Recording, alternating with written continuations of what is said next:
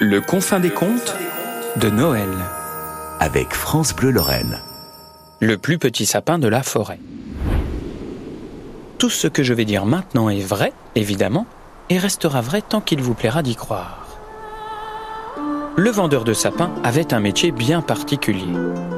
En effet, il consistait, comme son nom l'indiquait, à vendre des sapins. Attention, pas n'importe quel sapin. Nous parlons là des sapins de Noël, ce que l'on met dans les salons au début du mois de décembre et que l'on décore avec des guirlandes et des boules. Pas les sapins qui servent à faire des étagères, des cercueils ou des bonbons dans les Vosges.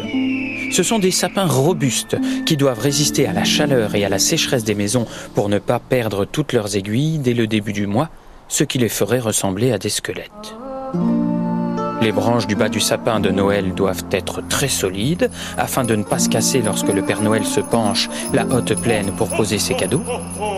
Les branches du milieu doivent être rigoureuses, comme une poitrine de général, pour supporter le poids des décorations. Et les branches du haut doivent être souples et fières pour que l'on puisse les coiffer d'une étoile.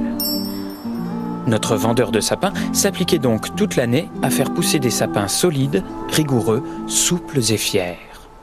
Il plaisantait souvent à propos de son métier si particulier. Il ne disait pas vendeur de sapins, mais magicien. Car il pensait que c'était grâce à lui que la magie de Noël revenait chaque année. Mais notre vendeur de sapins magicien avait une autre particularité. Il était moche. Moche. Mais moche, moche, moche. Euh, vraiment moche tout petit, rabougri, avec des poils partout qui lui faisaient comme des branches de sapin qui sortaient des oreilles et du nez.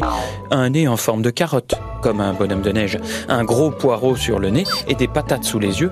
Lorsqu'on le croisait, on avait envie d'un pot au feu.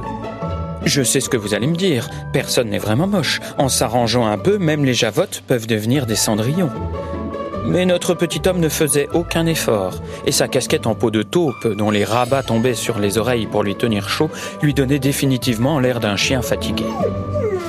Il vivait dans une petite roulotte à côté de sa forêt de sapins pour les surveiller et les voir grandir, et avait eu comme idée d'adopter un compagnon qui lui servait tout à la fois d'ami, de confident et de menu de Noël, une fois par an, un lapin.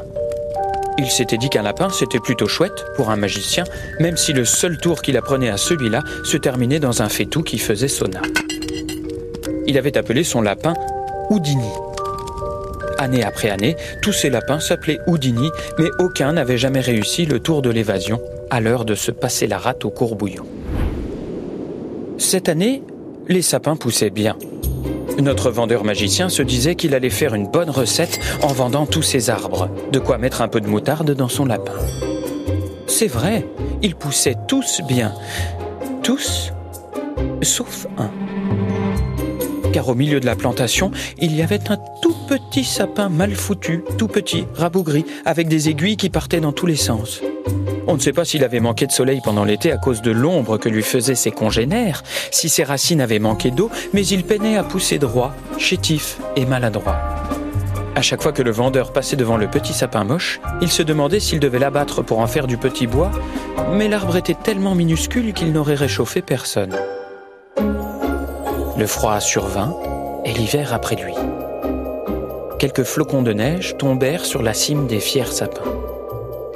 Le vendeur sortit la guirlande de couleurs qui lui servait au mois de décembre pour décorer sa roulotte, posa un grand panneau sapin à vendre sur le bord de la route et rentra boire un café chaud en regardant son lapin qui passait ses journées roulé en boule à côté du poêle. Bientôt, les clients affluèrent. Il en venait de partout. C'est que l'on savait que l'on trouvait ici les meilleurs sapins de Noël de la région, bichonnés par un petit vendeur très très habile pour faire pousser les arbres, bien que très très moche. On croisait des familles qui descendaient de grosses voitures et qui s'enfonçaient dans la sapinière pour choisir celui qui allait orner leur salon durant tout un mois. Que ces familles étaient belles, se disait le vendeur moche. Les papas avaient de grosses chaussures qui ne s'enfonçaient pas dans la terre et les mamans des manteaux et des foulards de couleur. Les enfants poussaient des cris, une flamme rouge sur les joues. Il est évident que personne ne choisissait le tout petit arbre rabougri. Parfois même, l'un des enfants se moquait de lui, et souvent les adultes chuchotaient à voix basse pour se moquer du vendeur magicien.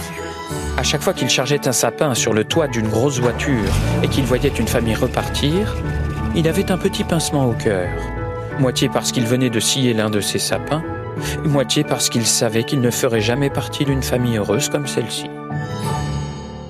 Le mois de décembre passa et son défilé de jolies familles avec lui. Dans la roulotte, le lapin mangeait de la salade en agitant son petit museau. Le vendeur le nourrissait bien, car il allait bientôt le faire passer à la casserole. La sapinière se vida. Tous les sapins avaient été achetés. On ne voyait maintenant plus qu'une clairière parsemée de troncs coupés, avec au milieu de cette clairière un dernier sapin mal foutu, tout petit rabougri, avec des aiguilles qui partaient dans tous les sens. Dans sa roulotte, le vendeur affûtait sa hache et son couteau, l'une pour le dernier sapin, l'autre pour Houdini, le lapin.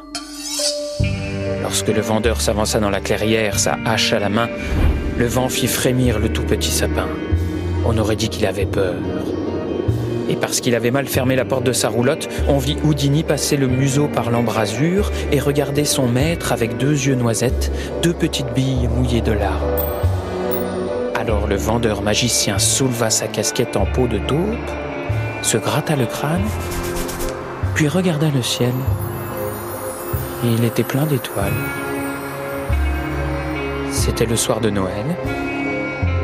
En voyant l'arbre minuscule, le petit homme réalisa que le tout petit sapin était moche et rabougri, certes, mais qu'il était vivant, contrairement à ses fiers camarades, et qu'il était ici chez lui.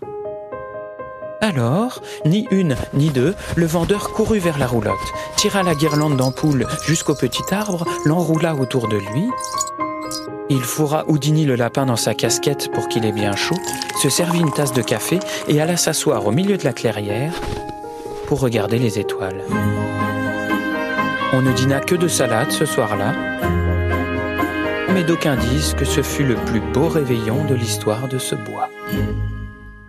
Le confin des contes de Noël avec France Bleu Lorraine.